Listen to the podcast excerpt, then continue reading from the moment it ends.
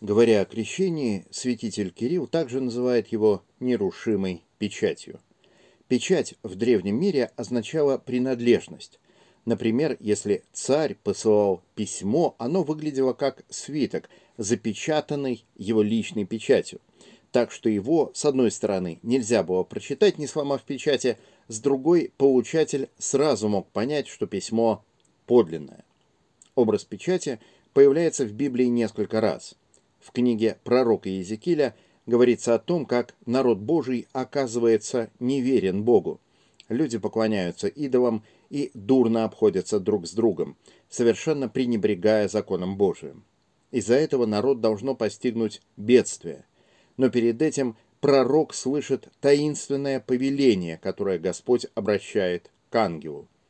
«Пройди посреди города, посреди Иерусалима, и на челах людей скорбящих, воздыхающих о всех мерзостях, совершающихся среди него, сделай знак». Эти немногие верные ничего не могут поделать с отступничеством народа. Но они хотя бы не одобряют всей творящейся мерзости – они скорбят и вздыхают, и Бог отмечает их как своих. В книге Откровения Иоанна Богослова печать упоминается еще раз в похожем контексте.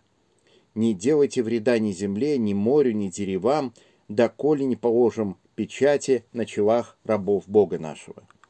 В Новом Завете апостол Павел говорит о том, что во Христе мы, услышав слово истины, благовествование вашего спасения и уверовав в него – запечатлены обетованным Святым Духом. Святой Дух, обетованный, то есть обещанный Христом, в крещении ставит на нас печать. Мы принадлежим Богу, мы Его достояние, мы не одиноки и не потеряны.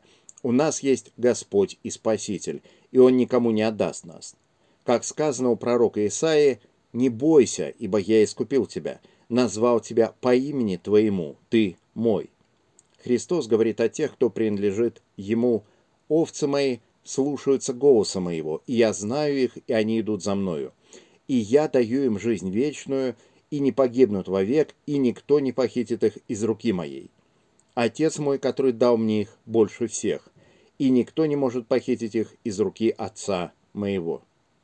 Человек нуждается в том, что в наши дни называется идентичностью – принадлежности к чему-то большему, чем он сам, чему-то, что определяет его место в мире, его цели, обязанности и надежды, смысл и содержание его жизни.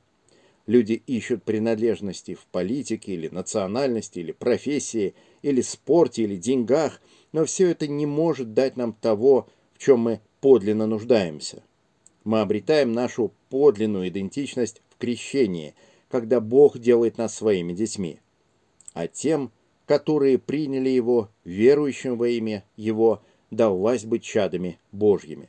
Как говорит апостол Павел, «И так вы уже не чужие и не пришельцы, но сограждане святым и свои Богу».